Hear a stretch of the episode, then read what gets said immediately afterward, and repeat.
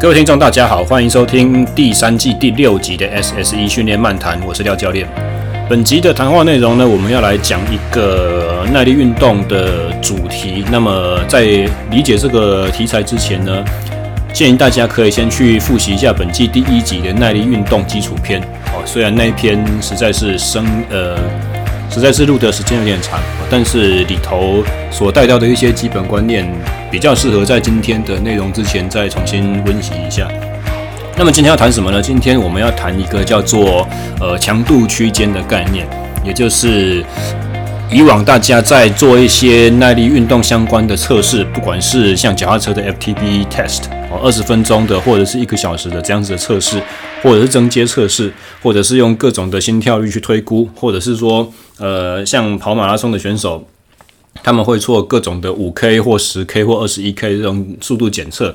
哦，用运动表现的模式去，诶，抓到现在目前的体能水准，然后再依此体，呃，然后再依据这些体能水准呢，乘以各种不同的百分比，不管是算出每一公里的配速，或者说，呃，你要训练的功率区间是百分之。八十的 FTP Functional Threshold Power 哦，这种方式来进行训练的话，我们通常的目的就是为了要清楚地掌握到耐力运动的训练区间。那么精准掌握到区间，再加以应用到训练上有什么意义呢？在这一集节目的最后，我们也会用一个我目前正在训练的客户他的训练案例来呃帮大家对于强度区间的应用。呃，能够得到一个比较好的认识哦。这个是一位在五月九号即将参加，就是他们县市的全运会选拔的自行车选手哦，所以准备时间相当仓促哦，大概从现在算起来的话，剩下三个礼拜多的时间了哦。所以在这么短时间之内，要怎么样子良好的去运用呃强度区间的掌握，来帮他做一个非常短周期的训练规划，将会是本集最后面的一个大重点。不过在开始提到区间之前呢，我们要先把呃耐力运动的目标再重新的说明一次好了。就是如果你对于怎么样获得耐力的长足进步没有概念的话，一般来讲，耐力型的运动，我们不外乎就是希望在训练中得到两个效果。第一个就是我要能够延长目前我的水准，延长我目前运动水准的持续时间。哦，这个是第一个，因为耐力运动的话，时间是一个很重要的、很重要的参数嘛，对不对？哦，我如果呃，像是。要怎么要怎么讲呢？如果是以一个坐式生活的的人来讲，你光叫他从走路到跑起来，可能就是一个呃不小的障碍，必须要跨越。所以跑起来这个事情，可能跑个五分钟、十分钟开始，这位平常没有运动习惯的人就会侧腹痛，就会上气不接下去，就会脚很酸，或甚至可能会出现一些脚痛、呃心悸的状况，必须要强迫停止。所以，如果我们能够把他的单纯跑起来这件事情能够延长到三十分钟以上的话，这个就是一个很明显的进步嘛，对不对？哦，概念上是很容易可以理解的。另外一个就是什么呢？就是我们要能够在持续同样的时间里面，要把我们的强度可以提升出来。哦，最最著名的一个检测方式就是呃所谓的 Cooper Test，十二分钟持续跑。哦，大家应该都有听过这样子的检测，哦，就是说在。十二分钟跑跑走测试里面，要上达到你完成的总距离要达到三千公尺以上哦，就是能够算是一个不错的心肺能力级别哦。再简单一点讲了，就是有点像我们小学的时候在做什么八百公尺、一千公尺、一千六百公尺检测，有没有？时间越短，同样的距离你能够越短时间完成，那你是不是就是等于你的运动强度越高？这也是一个相当容易理解的概念嘛，或者是用我们再用脚踏车选手的例子来讲啊，我们讲到是同样的维持时间，你的强度要提升。呃，也就是说，如果你车子有装功率计的话，我们今天在训练台上面踩台子做瓦特数的测试，刚开始第一次你做二十分钟的这个测验哦，你只能提出一百八十瓦。平均一百八十瓦。那经过三个月扎实艰苦的训练之后呢，我们重新来做一次这个持续二十分钟，连续一直骑、一直骑不停的这种测试。你所能够骑出来的大概，我们随便乱讲好了，进步到两百五十瓦啊，这是一个非常梦寐以求的数字哈。那就是一百八进步到两百五，足足呃增加了七十，足足增加七十瓦特这么高的进步程度。那两百五能够七十二十分钟的话，其实已经呃或、算是一个中上的水准了哦。所以刚才我们提到两个概念，就是一个是我我可以维持的时间，如果能够延长的话，高速运动的这个时间可以延长，这是第一种的耐力进步。那么第二种的话，就是固定时间的运动，能够把这个客观的运动强度能够提升哦。你原本的跑速只能跑呃六分速，每小时十公里的这种跑速，你如果可以把它提升到五分速，就是变成每小时十二公里，这也是一种强度的提升哦。在固定时间之内，我的速度或运动强度的提升，也是另外一种进步。但是这两种进步呢，这两种可量测、客观、可预期到的进步，我们如果就是直接以这两个方式去进行训练，是不是也可行的方法？哦，譬如说我我我今天是一个田径选手，我要去做四百公尺的比赛距离训练，我要提升我的四百公里成绩。那如果我的一百公尺的速度我可以跑十一秒半，我是不是可以？把这个十一秒半的速度一直强迫去维持，维持到两百，维持到三百，维持到四百。如果我可以维持一百公尺十一秒半的配速的话，我是不是四百公尺就是可以四十六秒可以完成？显然这是不可能的事情。为什么呢？因为四十六秒其实已经是我们呃全国纪录的水准了。哦，那个，那么如果是一百公尺是十一秒半的话呢？你可能在嗯高中端的一些全国比赛都还没有办法挤进一百的决赛哦，这是说一般的全国性的赛事哦哦，所以呃再再稍微一提好了，四百公尺的世界纪录的话，大概是四四十三秒多哦，所以其实呃很显然四十三秒多除以四的话，也是高于十秒以外。哦，将近十一秒了。那么跟一百公尺的世界纪录，呃，九秒五八比起来的话，呃，还是差得有点远。所以问题来了，哦，一样，我们以。一百公尺十一秒半的选手，这个来举例还好了。假设今天我们这个是一个高二的学生哦，他的一百公尺的时间才十一秒半而已。那我们想要把它转向转成四百的选手，那我们希望之后把它建立一个，就是哦，我这个运动员的运动生涯，我在这一生当中能够最佳成绩可以跑到四十六秒的话，显然我们的训练方针不会持续让他用一百的速度一直延长，一直延长，一直延长嘛。哦，然后就此希望他可以因此跑到，可以把这个速度维持到四倍长的时间，这是遥不可及的。我们一定要先把它的极速去提升，那么它的耐力呢？它的速耐力要从另外的方式去突破。而这个是刚刚所讲的第一个，最高速度维持的时间加长。显然我们不是用这么简单的，就是该强度一直持续朝下去，然后今天进步百分之五的时间，明天再进步百分之五的时间。日积月月累下来就可以达成目标。训练不是这么简单的。那另外一个呢？如果是固定时间提高速度来说的话，我们我们今天如果是以呃脚踏车的 FTP 训练来讲好了，我今天做一个二十分钟检测，尽了我九牛二虎之一，才能够在两二十分钟以内骑到一百八十瓦的这个水准。哦，那。我们当然不太可能明天再重新骑一次二十分钟，或下礼拜再重新骑一次二十分钟，然后说，呃，今天的我我的目标就是骑一百八十五瓦特就好了。那一开始骑的时候就是定速定在一百八十五左右，我看着我的时间一直走，一直走，一直走，然后在十二分或十三分钟的时候崩溃失败，这样子也是一样哈，显然不太可能的。所以耐力运动的目标，但是很显然的训练上面来讲，呃。我们没办法以这个目标的方式直接下去操作，这个一定是此路不懂，死路一条啊，所以我们才会需要呃用比呃我们所希望的运动的表现。我们刚才一一再强调运动表现或强度或速度这个事情，因为一直维持这些强度，或者是呃无谓的去强调说用同样的时间去突破这些强度，这是不可行的。所以我们才必须要把训练中所使用的强度拉高或降低。哦，就是因为有这些拉高或降低的这种元素在里头，所以我们才会慢慢的进入到所谓的强度必须要用区间来区隔这种呃想法。当然，其实我们上个礼拜的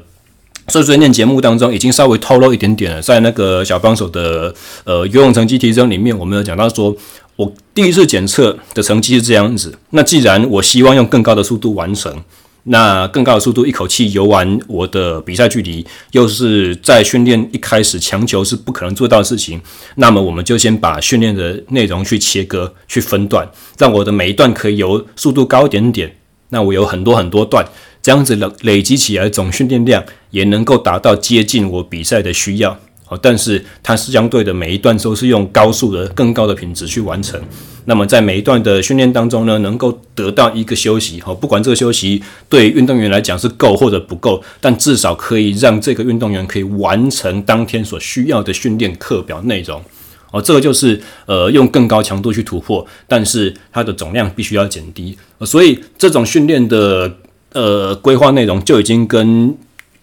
我们刚开始训练的起点哦，它所使用的强度不一样了。但呃，大家要知道说，在这边的强度全部都是用我们自身努力去完成的。哦，原本我的运动时间是持续将近五十分钟，现在我把它变成是每一段只有八分钟左右，那自然就可以提出更好的成绩嘛。但到底这个速度应该是要提升百分之十，还是百分之五，还是百分之十二？必须要很精准的定义出来，在更高端，就是能力更强的选手身上，才有办法去做得更精准，效果能够更好。啊，所以有的时候训练上的呃手法取决来讲的话，你的训练强度或者说你的执行的运动的速度，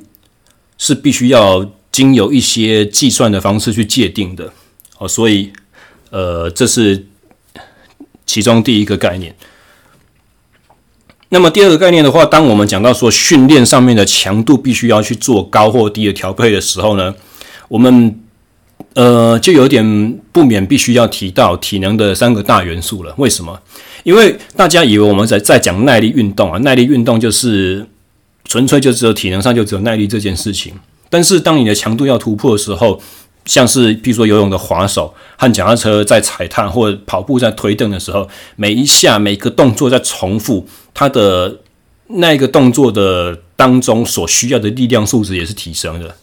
呃，从低速加到高速的中间，这个加速的过程，你所需要的肌肉肌力素质和呃肌肉快速收缩的能力，其实是更加加成的。呃，更不用说我们在训练当中，很多时候我们不会只有百分之十的强度的改变而已，我们可能会，呃，尤其是比较稍微长距离的训练来讲的话，中长距离的项目来讲的话，我们有时候会用相当高的速度，哦、可能是比赛配速的百分之一百二十、一百一十这种程度去做配速。那从低速加速到高速过程中，和以及你在高速全力去进行这些训练的时候，你的力量。和你肌肉收缩的速度，还有这些训练在执行当下，你的中枢神经系统，我在这边所讲的就是你的大脑和你的脑干和你的脊髓这些神经系统所需要提提供的这种呃神经驱动讯号，这些电讯号都需会变得非常的强。呃，也就是说，如果这些呃瓶颈没有突破的话，我的力量水准没有突破，我的速度水准没有突破，那我的。大脑的驱动能力，我的脑在控制我身体的这些运动上面所能够提供电讯号，如果不够强的话，在可预见的将来，不远的将来，它会是耐力运动发展的一个瓶颈啊。所以，呃，力量和速度也是在我们长远要看耐力要能够有效进步的话，这两个元素也都不能忽略。然后这两个元素呢，力量和速度，除了它在训练上必须独立于我们的呃耐力成分之外，哦，它还有一个非常重要的特征，就是这两个项目如果在短周期的安排上，所谓短周期就是呃时间上大概是七天到十天左右这样子的一个小周期安排里面，哦，在这样子几几以几天为单位的安排上面来讲的话呢。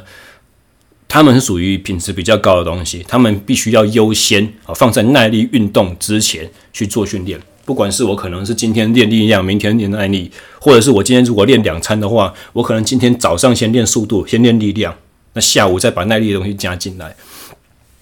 为什么呢？因为我们刚刚所讲到的力量和速度的训练都是有中枢神经驱动能力的这种呃呃需求在里头。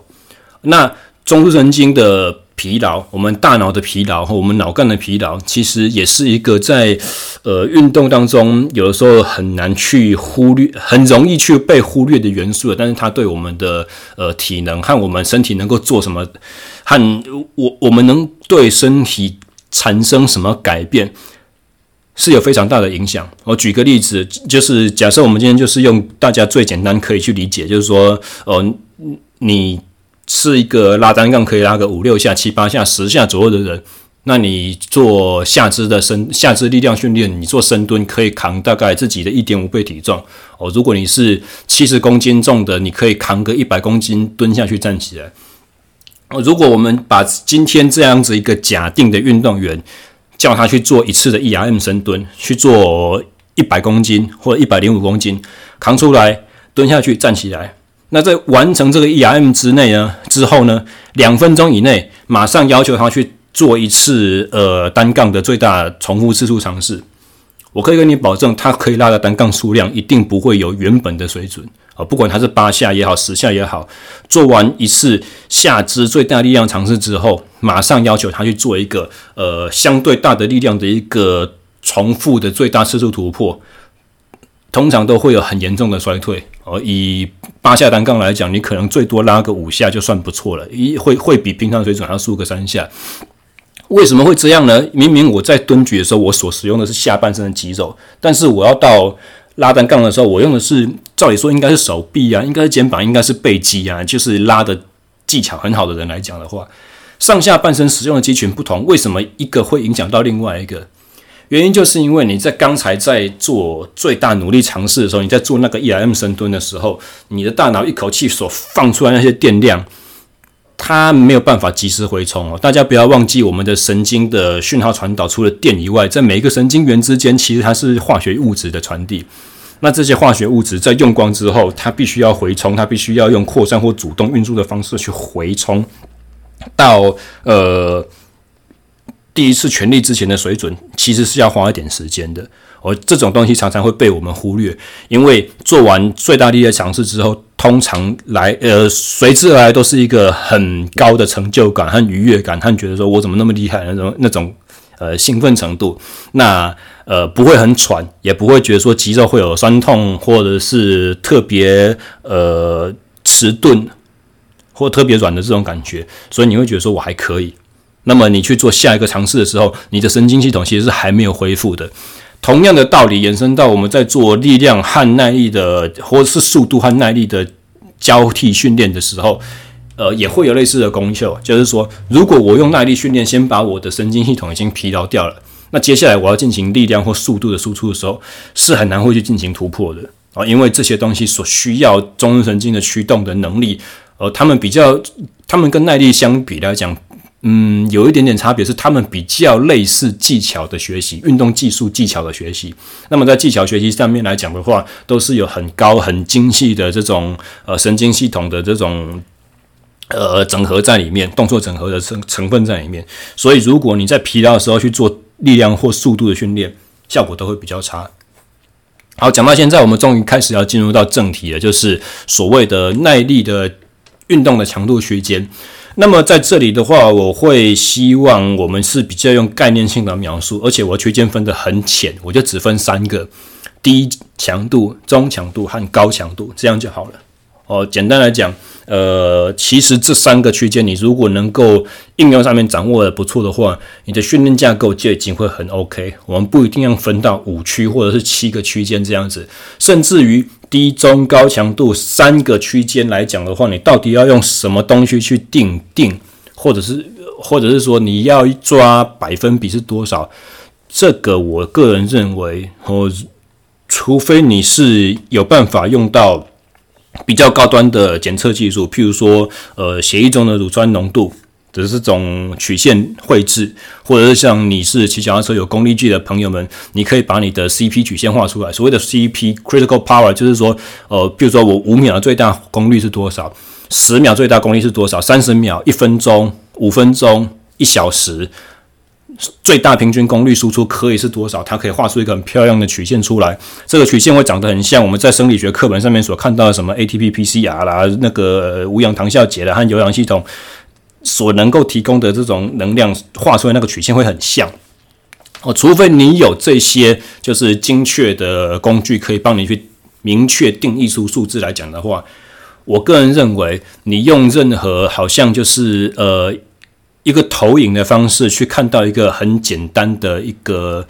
呃呃运动表现的缩影，然后你要去把它细分到很多，比如说我的 FTP 的百分之七十五就一定是无氧。这不见得是一个好的选择，或或者是说百分之七十五或百分之七十二或百分之七十这种个位数字的强度区分的细分，其实通常对于你的训练的影响上面不会有那么大的差异，呃，不会有造成那么大的呃呃效果的差别。啊，所以在我讲低、中、高三个强度的时候呢，通常我对运动员来解释的时候，习惯都是呃用他们自己的。训练经验就是个人的感觉，好，低强度来讲的话，就是你可以持续进行这一个呃运动的速度或强度的维持，然后你可以聊天，你可以讲话，你可以你你可以朗读报章杂志，或者是你可以唱首歌的这种程度，呃，就算是呃比较好的低强度。那么，当然我们也可以再去细分，就是说可以念一本书、念一篇文章、念念到完，你不会喘的上气不接下气，这可以算是中稳啊。你如果可以跟你的跑友进行简短的交谈，可能讲个两三句话，必须要稍微喘个多两口气，这可以算是中吐。但是，呃，这就很细微了哦。我们基本上都把可以谈话的速度叫做低强度区间。那么中强度区间呢，大概会是什么感觉？就是大家呃随便你如果没有特别去进行有正规化的训练安排的话，绝大多数人进行耐力运动都会自我落入的这个速度区间哦，或者是说俗俗称的 tempo 区间，就是那好像是属于你个人进行这一项运动最适合的节奏。呃，有点累，有点喘，但是又不会说很紧绷，不会让你觉得说我一下子就想要放弃这种程度。哦，这个叫做所谓的中强度区间。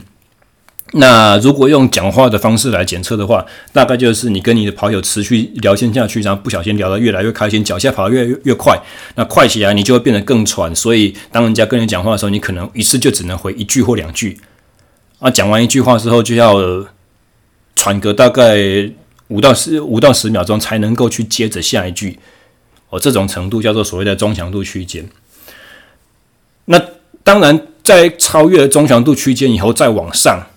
就是所进入了所谓的高强度区间，哦，就是心跳很快很快，然后喘气喘得上气不接下气，然后觉得说呃全身肌肉可能开始会比较严重的酸痛，然后呃。必须要很用意志力去撑，你要你要把自己的呃那个持续运动的时间设定一个明确的目标，譬如说在骑脚踏车在做间歇的时候，就是说我看到下一只路灯杆的时候。我我我再去决定我要不要放弃，或者是跑步的时候，你可能说现在我就开始数一到一百，数数完一百之后，我再看看我能我能不能数下一个一百这种程度，必须要稍要用意志力去稍微盯一下，然后稍微一个呃不小心很快就会溃体，然后就必须强迫要运动终止这种程度，哦，这个叫做高强度区间。那么你在高强度区间进行运动的时候呢，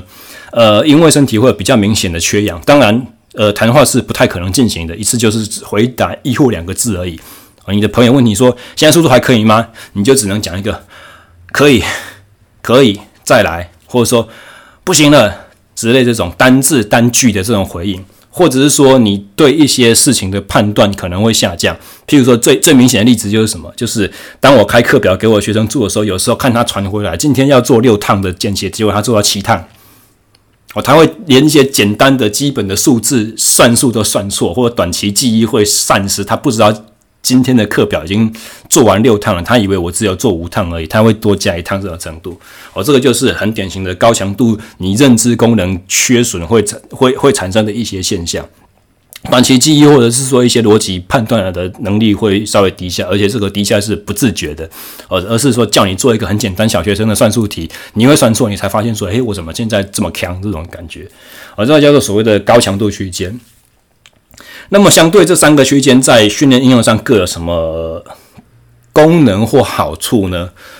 低强度的运动来说的话，哈。呃，基本上我们可以把它分成短的时间和长的时间这两个方面来讨论。如果你今天是做一个很轻松的，好像热身跑一样的这种流程，然后持续的时间大概只有二三十分钟而已就结束的话，其实它在训练上面它也有一点点好的效果在，在于什么呢？它可以启动你身体的一些呃好的恢复机制。最主要的一个在于，嗯，呃，副交感神经的活性提升。呃，我们是是这个概念之前的集数中一一再的有在强调，就说人的自律神经系统分成两个嘛，一个是让你刹，呃，一个是让你加速，另外一个是让你减速刹车。副交感神经系统是属于比较促进你可以减速，促进你身体的这个 恢复机制启动、睡眠或者消化等等的这种比较属于慢的呃身体机能。所以，如果我们今天是呃训练时段塞得很满，譬如说以上个礼拜来，呃，我我们那个常进人他说他在练跑的时候，一个礼拜可能跑量会到一百公里左右的这种程度，已已经塞得满满的了。那如果在这种情况之下，我时间可以偷空进行一个三十分钟的慢跑来说的话呢，在呃持续生理压力都相对高的情况之下。这一个小的 session，这一很这一段很小的训练量，可以让你的恢复的呃程度提升。这也是为什么有的时候大家说休息日要去做一些缓和运动，缓和运动做完感觉会很好，比不动来的好。原因是在于这里。那么这是低强度的短的时间。那如果我们是以长时间的运的方式去进行这低强度训练呢？譬如说脚踏车的话，我们通常都是四小时、五小时、六小时、八小时不停的这样子骑车，而就是假日有时间，白天时间骑个一整天这样子做，这这种情况，它的好处会在哪里？它的生理上的效果是呈现什么？第一个就是能量哦，能量的总消耗量哦。焦耳数能量的单位是焦耳嘛？那我们如果是以身体里面所储存的能量，这就是汽车油箱那种概念来讲的话，你可以一口气把你身上的燃油全部都用到几乎完全清空。你的肝糖和你的那种脂肪储存的燃料可以把它消耗到，呃，当当然人体是不可能会允许你把它消耗到光的啦，但是低到一个水准以下，就会启动一些机制，让人体知道说，呃，我现在有一些危险的，我必须要把这些燃油再储存的更多，我的油箱必须要更大，要能够达到扩充。那这个就是所谓的呃超补偿的这种概念哦，所以当我们讲肝糖超补的时候，其实大家不要去想那种可能一九五六零年代那种很古老的这种赛前的减量操作，不是。其实你在进行每一次中长时间的耐力运动的时候，你的肝糖就有在消耗。那你肝糖消耗低到一个水准，譬如说原本存量的百分之四十以下的时候，你下一次身体恢复休息完成，它就会达到一个有效的超补偿，就会到你训练之前的水准的存量还在多增加一点点的这种程度。哦，这是每一次耐力训练都会发生的事情，不需要在比赛前再刻意很夸张的去操作这样子。那这个是第一个能量的运用。哦，能量的总消耗量和身体能量的低下是，就是什么触发耐力运动适应很重要的一个基本的机制。哦，可以这样讲。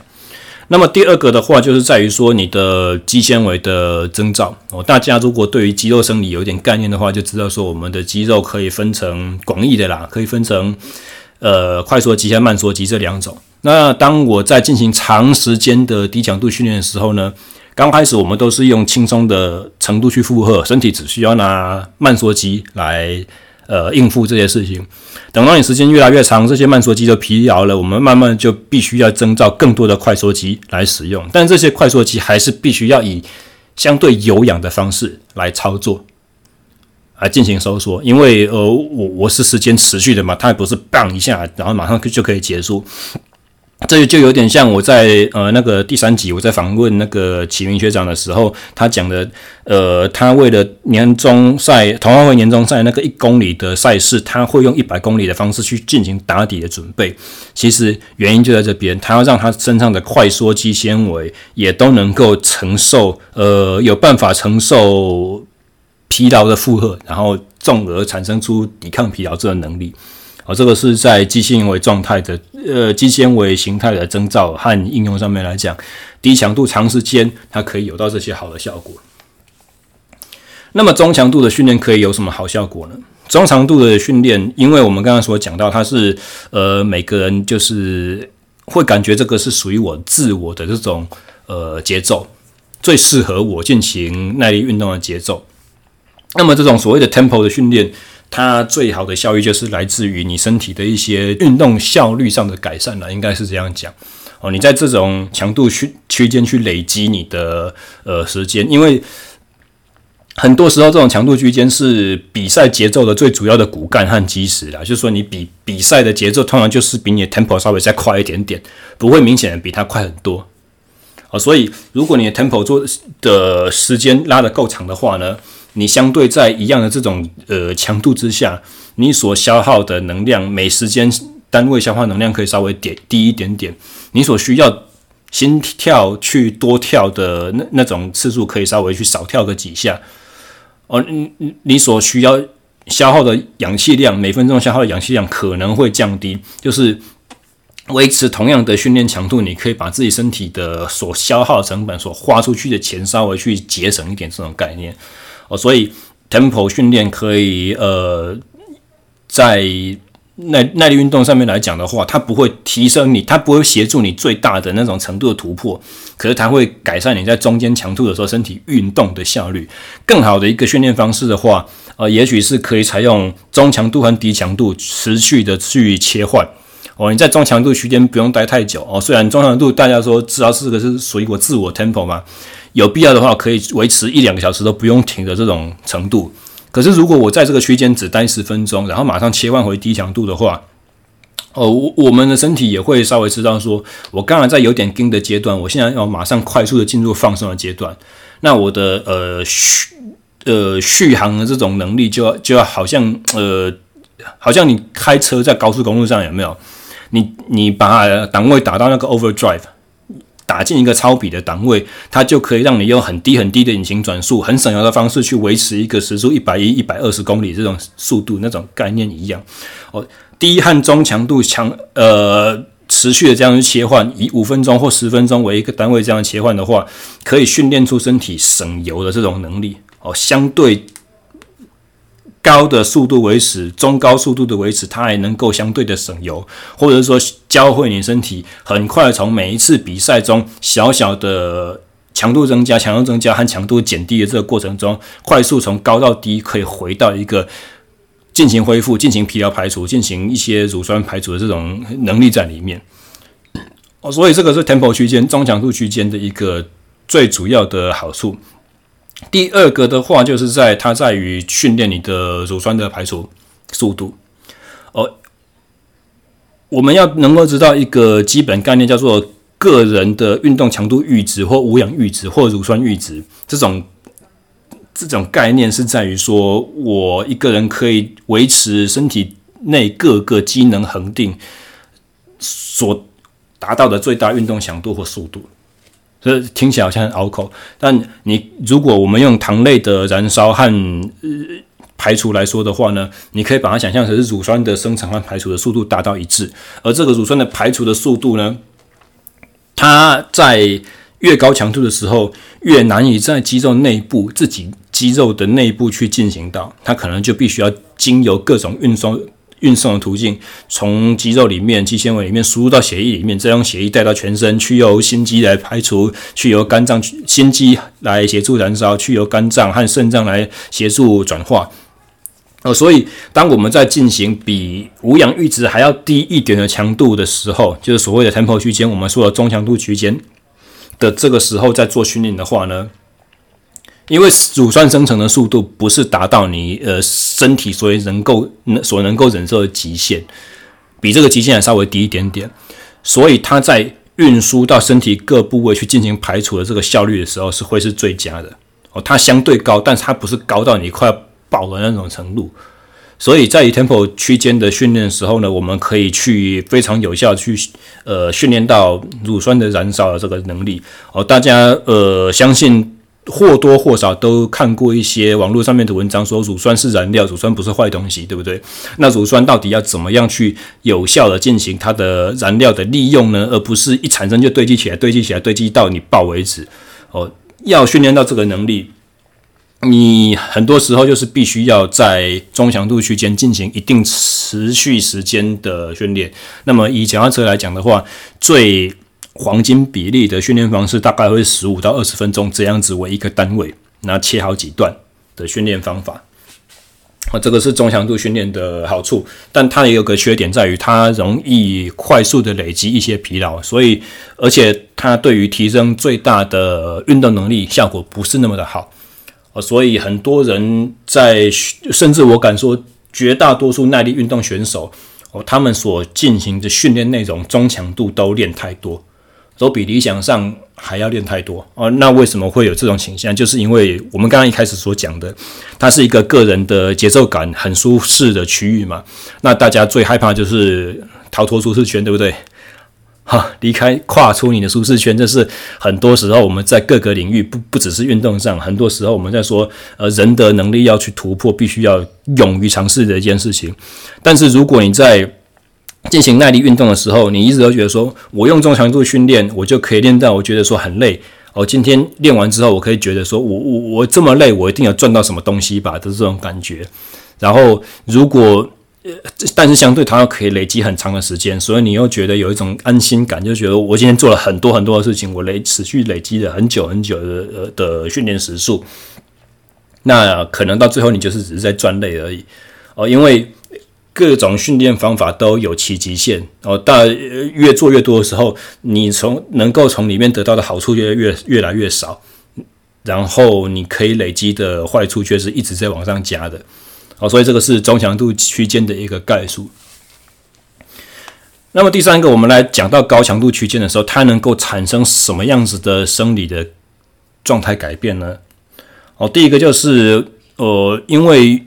高强度的，我们人体在进行耐力的输出的时候，最高强度燃烧速度最快的燃料是糖类啊，所以如果我进行高强度训练的话，它可以非常有效去改善你的糖类能量的使用啊。每一单位的肝糖燃烧，它所可以产生出来的乳酸量可能会稍微小一点点。然后第二个的话，就是呃力量。快速肌肉快速收缩这种能力，刚刚我们所讲到，虽然力量和速度这个训练的话是有办是有必要独立思考，把他们独立到耐力外以外去，呃，进行进进行安排的。但是在最后一步的整合，我们还是没有办法去忽略掉说，我我骑脚踏车如果进行一个二十公里的计时赛，我每一下所踩踏出来的力量，一定就是比我在外面进行四小时、八小时堆耐力底的这种踩踏的力量。可能会是它的一点五倍至两倍那么高，所以我要让我的动作能够习惯以这么高的力量去进行输出，或者是说反复的加速，譬如说以时速三十五加速到五十五这种程度来说的话，也是一个快速力量的学习。而这种力量的呃改善呢，它不是在健身房里面能够做得到的，它也不像是冲刺跑或者说跳跳箱一样的方式，它就是专属于我的耐力运动的动作。哦，在基础篇里面，我们谈到说，耐力运动的适应效果有很高的专项性嘛，对不对？所以，当我的耐力需要有力量的元素出来的时候呢，不可避免的，你就一定要进行一些高强度的训练。甚至是之前过往有一些呃脚踏车的研究，一样是以高强度间歇的课表来操作的话，如果你所使用的齿比比较重，你的齿轮比放重一点，呃，以计时赛选手来讲的话，大家都习惯用习惯用九十一百转来骑比赛。可是你的训练如果强迫用重齿比，用差不多八十 RPM 这种比较低一点转速去做训练，而骑的瓦特数都一样高的话，之前曾经有过这样子科学研究发现说，重踩的高强度间歇训练效果比呃让选手自己选择转速的方式还要来得好，进步幅度会更大。哦，所以这个就是力量的元素。以高强度训练来讲，力力量的动作所产生的力量也是其中的一个好的效益在存在。那么第三个呢，就是心脏的跳动。啊，心脏跳动的模式，我们我尤其是在未训练的人的身上的话，呃，心脏大概在心心跳率大概在百分之七十五的最大心跳以下，它是以越扩张，就是心脏的心室的扩张来增加你血液的输出量。那么在百分之七十五以上的这种最大心跳以上的话，开始它就会变成说怎么样？它就是以每一下必须跳动的更快，或者是更更大的压缩力道哦，但是它的心室扩张就比较没有办法这么的明显的去增加了。所以高强度的训练的话，它可以改善心脏的压缩的力量哦。但是除非你是非常优秀顶尖的选手来讲，没办法心跳跳越快的同时扩张的扩张到变成越大颗了这样讲。但无论如何，当我们在讲到我们要训练到心脏，在很高速的压缩，或者说在高强度结束之后，能够快速的恢复，去降低那个心跳量，快速的去进行你的一些呃恢复的时候，呃，这个能力也是一定要用高强度去练的。你光练中强度和低强度的话，没有办法去改善到心脏在这一个区块的能力。那再来的话，第四个我们可以讲到说，因为高强度训练，它永远都是非常极度缺氧的。不管你是可以维持五分钟到十分钟，大家会觉得说，我五分钟到十分钟持续在喘气，那我消耗的氧气量很大，那这一定是还是算有氧训练嘛？但其实这个时候，我们如果把就是你的动脉和静脉的血液里面的氧分压拿出来去做比较的时候，就会发现说，这这个氧分压的差距会大很多。什么意思？就是说你的肌、你的工工作的这些肌肉纤维里面，它还是非常的缺氧，它。它因为消耗的速度太快了，所以就算我心跳跳得这么快，就算我张口这样喘大气，每一分钟可以消耗掉六十毫升这么多的氧气量来说的话，它可能还是对于肌肉末梢来讲还是不足的。也就是我们工作肌肉随时都还在强烈的缺氧当中。那这种缺氧的需求的话，它就会产生一些好的刺激讯号，譬如说肌肉里面的酸化哦，譬如说血管内皮增生因子的产生，那就会让肌肉。纤维周遭的血微血管变多，它就会让肌肉里面的粒线体的能力去加强。这些好的改善也是中和低强度所没有办法所达成的事情。那么以上简述了就是低、中、高强度三种能量区间，呃，三三种运动强度区间分别可以达成的任务是什么？它们产生的效果是什么？接下来，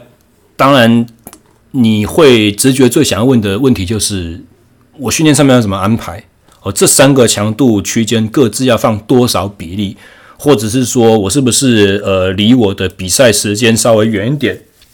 我就要做哪一个某强度区间比较多？那距离我比赛项目近的时候，我就要开始做哪一个强度区间比较多？我相信大家呃过往如果碰过呃有有有思考过课表设计的问题，或者说有吃过别人的课表，或者是有学习过一些关于。呃，周期化训练的设计，呃，几乎所有的重点都会在于这里。但是在这边的话，我想要提出一个不同的看法，就是一切都是依照两个最主要的前提在走。第一个前提是什么呢？就是你的赛事的特性和它的时间，我大概是多久之后要比赛？这场比赛长什么样子？第二个就是你自己的现状，或者说你。想要训练这一位客户，他的现状，他现在能力水准在哪里？他的强项是什么？他的弱点是什么？一切都要跟这两个去走。我们这两个弄得清楚的话，去讨论用怎么样去训运用这些强度区间，它才会有比较比较有意义在。哦，所以以下的话，我想要以一个我的呃。客户的一个训练案例来分析是谁呢？就是呃，上次我们去，我们不是去台东那个比普悠玛铁人三项接力吗？然后我们在节目中间有谈到说，我我们礼拜天比赛，礼拜六有一个朋友才刚比完，呃，那个朋友就是之前我训练过的呃客户，他叫做永仁 Eddie 哦，他在呃综合迪卡侬是担任自行车呃部的算是部门的主管吗？然后他同时也是迪卡侬台湾的自行车运动大使，哦，他他骑的脚踏车当然全部都是他们公司的自有品牌这样子，呃，那在那场比赛呢，Eddie 礼拜六的一一三接力，他拿到了他们那一组的冠军。他他脚踏车赛段是单车的冠军，然后他们三个人总和成绩也是冠军了。那么隔天礼拜天的五一点五竞赛组的接力，他们三个人又拿了一次冠军哦，分别骑脚踏车的距离是九十公里和诶九十公里吗？九十公里和四十公里，没错哦。礼拜六已经先骑了九十，礼拜天又骑四十这样子。那那一场我们也稍微有，我我们也稍微有聊到了一下他的呃状况。他的九十公里他是可以有办法，呃，强度都是以两百五十几瓦去骑完的。那么最近一个月它的数据传给我，我可以用电脑的分析去电脑软体去把它跑出一个刚刚我讲所讲的那个 CP 曲线，从它的。这一个月以来，它的强度区间，我们可以稍微去看看到几个重点啊。第一个就是，呃，两个小时的平均最高功率可以有两百四十多瓦哦，这个是相当高哦。再就是有使用功率计的朋友们就可以知道说，比这个水准再好的，大概在国内都可以比精英组了哦，这种程度。那另外一个的话，就是可以看到说，它的最大功率就是一秒、三秒、五秒这些最大功率。嗯，有点惨，只有稍微稍稍的高过一千瓦而已，大概一秒钟最大是一零六一瓦哦。所以，如果是以自行车选手来讲的话，你要用这样子的能力去应付一些短的，然后强度很高的攻击，或者说高强度的丘陵爬坡，或者说发动终点冲刺要去跟人家决胜的话，这个输出是相当不够用的。好，所以这个是短时间的爆发力。那接下来我们再看到一下，就是一分钟，一分钟的平均最大瓦数大概是四百四十七瓦，也不多哦。所以就是一样，我们刚刚在讲短爬坡或者说侧风的时候，你如果集团发生断层，你不小心断在一个前面的人的尾巴后头，你要跳跃它去追上前面已经快要开走那段火车，这个能力一分钟、两分钟的这种高强度输出的能力，也是相对不足。然后我们再看一下，就是嗯，它的我刚刚讲了两小时多的呃功率输出嘛，那超过两小时十七分之后，哇，忽然掉到一百一十七瓦特了。也就是说，他在这过去这一个月以来，他没有在骑那种超过两个半小时的相对长时间，然后又比较拼命的这种训练。我觉得长距离的，不管是比赛也好，或者是训练来讲，是比较不足的。那么这里我们可以描述到一个基本图形，就是说，Eddie 他是呃属于呃长时间耐力比较好，短时间耐力不太那么好的选手。但是说真的，更长的时间四五个小时这种累积的话，在过去的一段时间又不是说非常的扎实哦，所以这个是我们现在所遇到的状况。另外一个状况就是什么？他的比赛的时候，他所需要比赛的时间是，我录音的日期现在是四月二十一号，礼拜三。Adi 所要比赛的时间是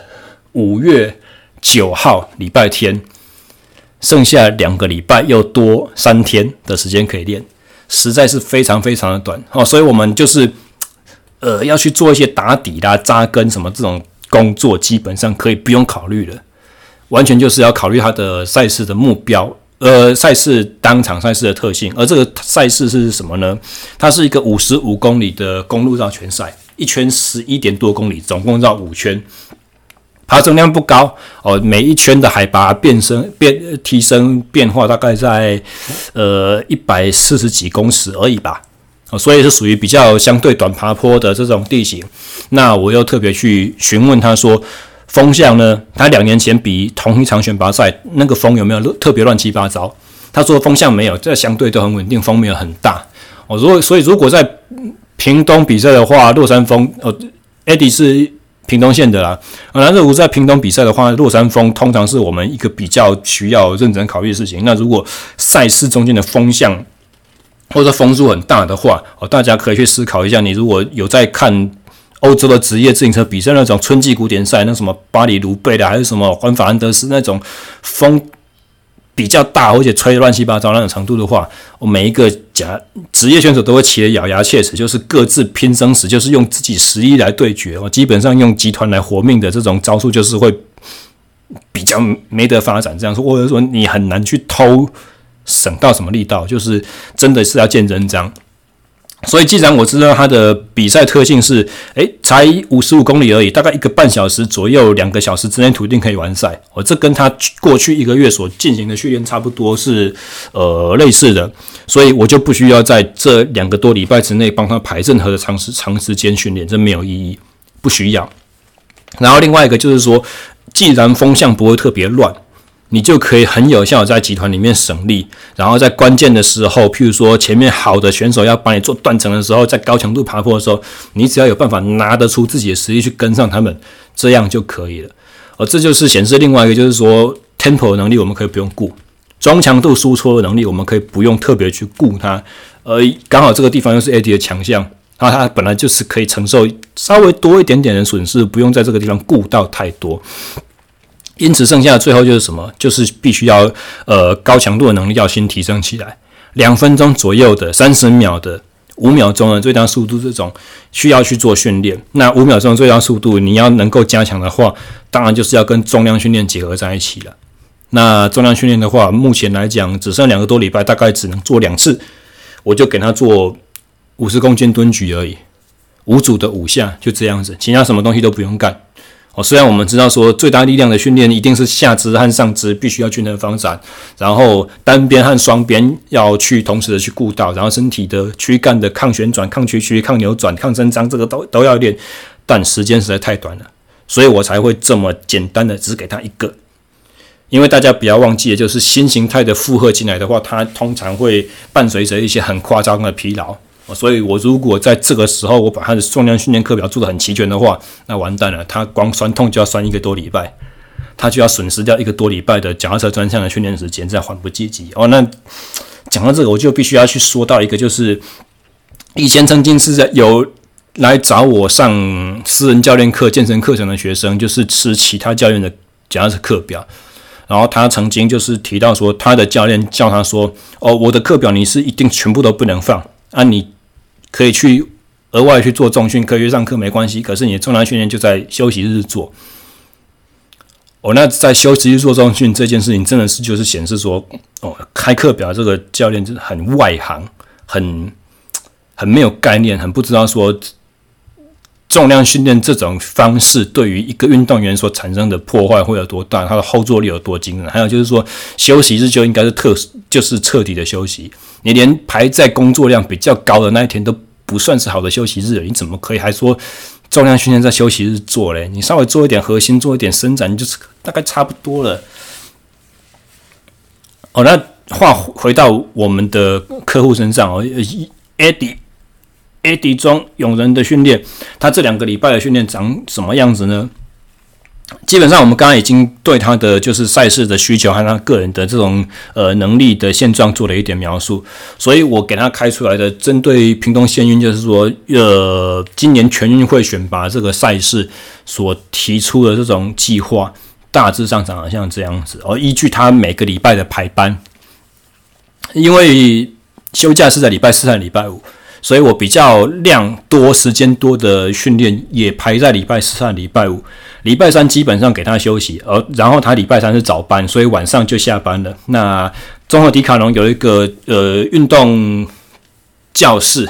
哦，他们就是迪卡侬自己自有品牌的那种器材，全部摆在一起。那他们的员工下班自愈的时间是可以去使用的，所以我把他的重量训练排在礼拜三的晚上。那么三哦。我只有三三组而已哦，三组五下，不是五组五下哦。那三组的话就更少了，所以呃，就算晚上做，隔天也不会有太差的这种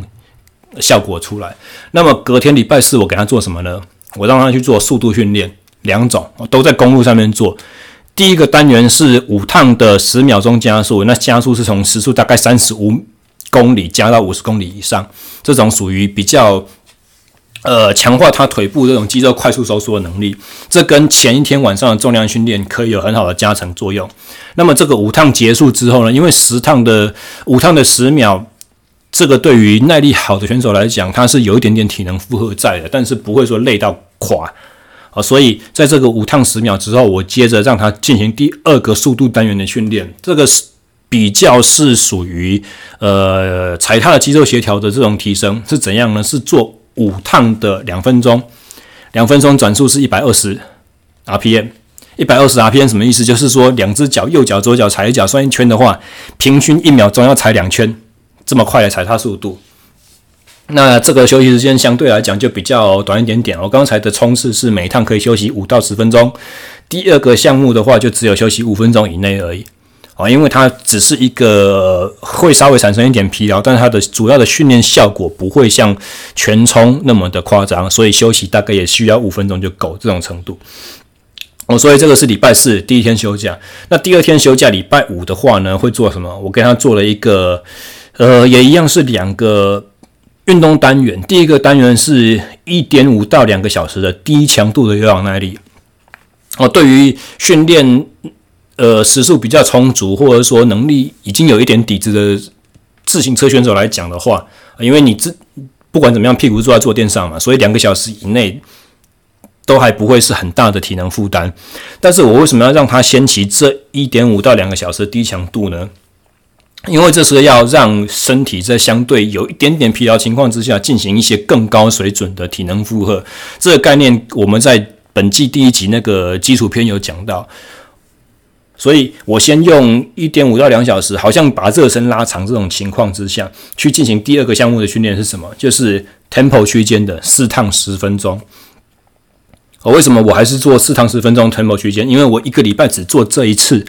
就可以维持他目前在这一个方面的能力优势。哦，不管怎么讲，呃，一个多小时、两个小时的公路赛，tempo 能力还是一个非常非常重要的。能力水准的能力的底，你这个底如果不好的话，呃，其他东西要再怎么发发挥都很难说得上。应该说，这个能力是让你可以去维持在主要竞争圈，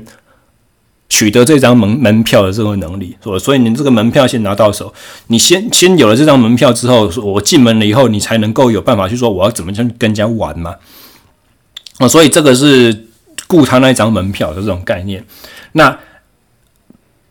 比较长时间休假这两天，我就给他这样子安排了。除此之外呢，一周七天，我总共安排了一二两个全休的休息日啊。因为比较靠近比赛，我不能就是一周把它练太多次，把它疲劳掉。所以如果不包含礼拜三的话，我大概如果记得我刚刚所讲，礼拜三只有做一个重量而已，其他没有做任何自行车训练。如果礼拜三也可以算半个休息的话，那这一整周里面会休到两天半这么多。剩下的最后两天是安排什么？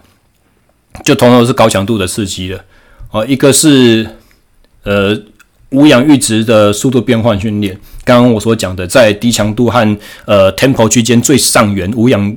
阈值的这种呃五分钟五分钟的切换。那另外一个呢，就是五趟的五分钟高强度间歇。那在高强度间歇的话，我给他开的目标是两百八十到三百瓦这么高。哦，远超过他目前的 FTP 水准嘛，对不对？然后除此之外还没完哦，五趟的五分钟之之间给他休息十分钟。你不要以为十分钟很够，在这个十分钟里面，我给他开了一个目标是维持转速一百的水准。哦，这个是在怎么样？就是刚才的。高强度的五分钟，你累积了很多乳酸，但是在这个训练结束之后，你会想要一口气放掉，你会想要用很轻松的方式去转啊转啊，谁嘞谁这样子，脚脚只有在动而已就好了。这种，但是不行，你必须要强迫自己用相对轻快的节奏去维持某一种程度的呃训练，就是我要能够在刚刚的产生的乳酸快速排除、快速燃烧的过程中，我还要能够维持一个基本的速度底。让你不会在每一次的全力输出之后就必须要完全松懈。结果，如果别人在这个你想要完全休息的时候再给你一个重拳揍下来的话，你会毫无招架之力，你就是会眼睁睁的看着对手从眼前跑走这种这种感觉。呃，所以这个高强度间歇是呃每一个礼拜里面最惨烈的一课一一个课表，应该是会呃练到上气不接下气。所以这样子一整周的这个训练。描述下来是不是就是可以很有效去补足了 Eddie 目前的一些能力的缺陷，对不对？我们刚刚所讲到的一分钟、两分钟的最大瓦数和五秒的最大瓦数，这个都是他目前为止最不够的，也是可能一个节奏变换非常快，尤其是呃，Eddie 是三十几岁的人哦，他要去跟屏东县的这些大概高中大学生这种小朋友的这种冲劲非常强、节奏很快的这种呃，去进行一个相对距离很短，五十五公里算是非常短的公路赛哦，甚甚至是如果是在 UCI 的单日公路赛的长度设定里面，它还算不及格的。哦，所以五十五公里这么短的情况之下，强度一定会拉得很高，节奏变化一定是一波一波再一波一直出来。这种东西要怎么样去在这种节奏变化很快的比赛中间，不只是要跟上，甚至是你要能够主动去做出其中那几波关键性的攻击，这些短时间的高强度输出就非常非常重要。那很显然前一段时间缺乏，所以剩下缺乏这些重要元素，所以剩下的最后的两个礼拜就必须要很浓缩、很精华去把。该有的能力去刺激、去开启起来。好，那么以上就是本集的呃主要内容。希望时间上面大家还可以接受，然后最后也要用一个很生动的实际案例，让大家去可以呃不会感觉好像在念一本生硬的教科书一样。那么本季的耐力运动的相关主轴之后还会继续的持续进行哦。如果大家喜欢这一次的呃。节目的话，欢迎一样哈，就是帮我按赞、留言、追踪和订阅，呃，追踪我们的脸书和 IG，以及呃，回到我们的官网，会去